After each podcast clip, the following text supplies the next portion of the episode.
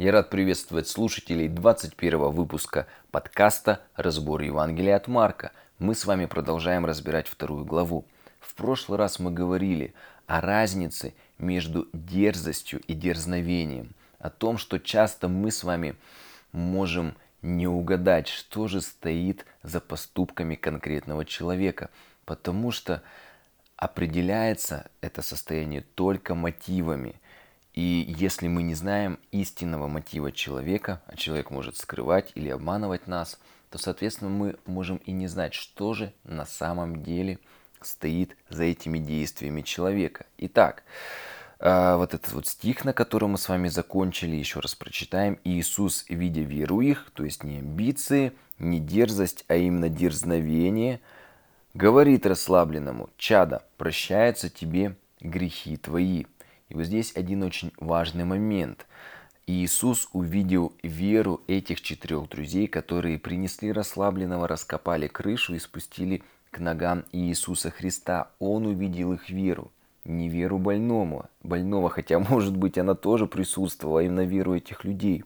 То есть, получается, если у нас есть родственник, близкий человек, знакомый, друг, который еще не спасен, еще не знает Иисуса Христа или отвергает его, может быть, то мы, если верим, если молимся за такого человека, тоже, можно сказать, на носилках нашей молитвы, на носилках нашего, наших проповедей, служения такому человеку, любви, можем принести его к ногам Иисуса Христа, и Иисус может сказать, я вижу вашу веру, прощается такому человеку грехи его.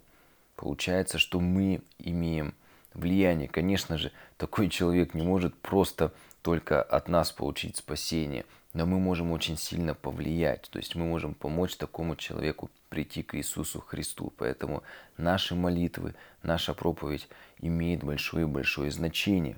И вот смотрите, продолжаем читать уже с пятого стиха.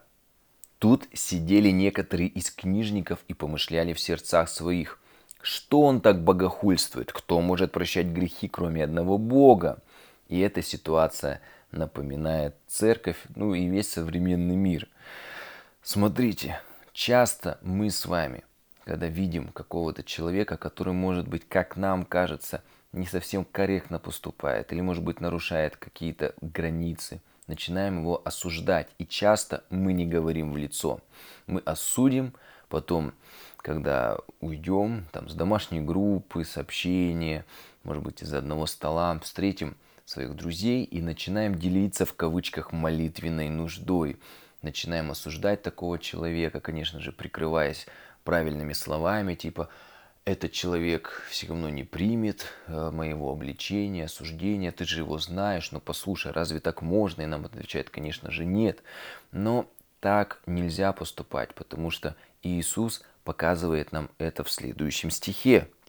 Иисус тотчас узнав духом своим, что они так помышляют себе, сказал им, для чего так помышляете в сердцах ваших?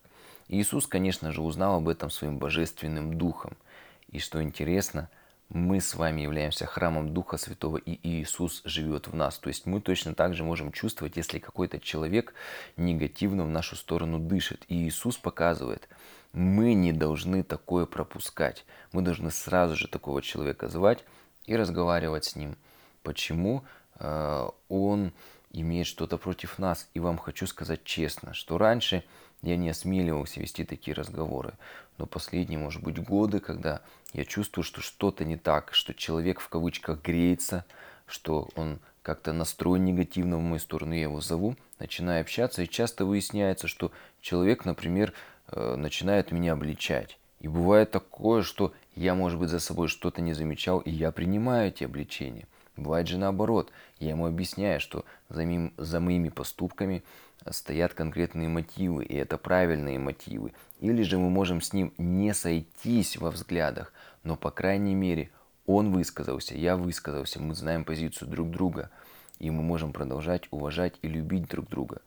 И точно так же, когда мы считаем, что человек как-то неправильно ведет себя, мы должны, конечно же, подойти ему и об этом сказать. Я сейчас не говорю о ситуациях, именно о грехах, конкретных грехах, таких как убийство, таких как блуд откровенный и прочее все. А, потому что в таких случаях, конечно же, уже вопрос становится об отлучении от церкви, уже какие-то конкретные э, принимаются решения уже в зависимости от традиций церкви, от решения э, пастора или там диаконов, что такой человек на замечание встает и так далее. Есть вещи, например, как человек, может быть, одевается, или рисковато ведет себя, или еще что-то в подобном плане. И нам нужно сразу же подходить к такому человеку и говорить, послушай, э, мне кажется, что ты не совсем корректно себя ведешь. И когда мы высказались, то человек может принять наше обличение, может объяснить, и мы поймем его, или же э, он может не согласиться, но в таком случае мы можем по крайней мере, обозначить свою позицию. В дальнейшем, когда мы его видим, он знает, что мы так считаем, мы высказались. И даже если он не принял, а, то мы, по крайней мере, не осуждаем его и не сплетничаем. И самое главное, хочу а, попросить себя и всех нас, давайте перестанем все-таки сплетничать. Будем, если мы считаем, что брат согрешает, подходить и разговаривать, и в любви говорить. Я заметил, что спустя время э, такие люди приходят и говорят, знаешь, большое тебе спасибо за то, что тогда ты мне сказал, обозначил свою позицию, я все-таки изменился. Не всегда такое происходит, но хочу вам сказать часто.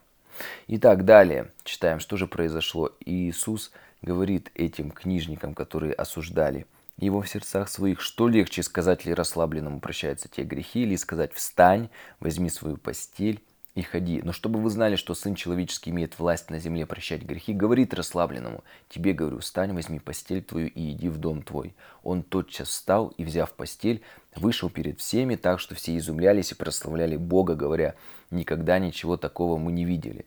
И для нас может быть немножко непонятно, какая разница, как сказать. Если бы нас спросили, мы бы нашли бы много бы ответов, естественно, бы подключились. Каждый бы сам стал рассказывать, как же прощаются грехи. Может быть, для нас это и без разницы, но в то время это имело очень важное значение, потому что считалось, что однозначно болезнь – это следствие греха. И когда Иисус сказал, чада, прощаются твои грехи, они говорят, только Бог же может прощать. Но Иисус говорит, чтобы вы знали, что я на самом деле простил, что я Мессия, о котором говорили все пророчества. Он говорит, встань и ходи. То есть он конкретно говорит, что раз болезнь, раз грехи прощены, то, соответственно, и болезни больше нет, и болезнь исцелена, и он встает и идет. И это было свидетельство, и книжники, по сути, должны были принять его и сказать, да, ты Мессия. Некоторые принимали, но в основном, конечно же, и книжники, и фарисеи, и садукеи, они отвергли Иисуса Христа. То есть у них не было оправдания уже перед Богом, потому что то, в чем они его обвиняли, Иисус сразу же, по сути, явил к ним милость. И к их неверию Он сделал свидетельство. Вы считаете, что этот человек не спасен, что я только на словах сказал? Вот, убедитесь, он берет свой матрас и идет, потому что он на самом деле прощен, и болезни больше нет. Конечно, сегодня мы с вами знаем, что болезнь может прийти и от физиологических, и от экологических причин, ну и в том числе и от греха.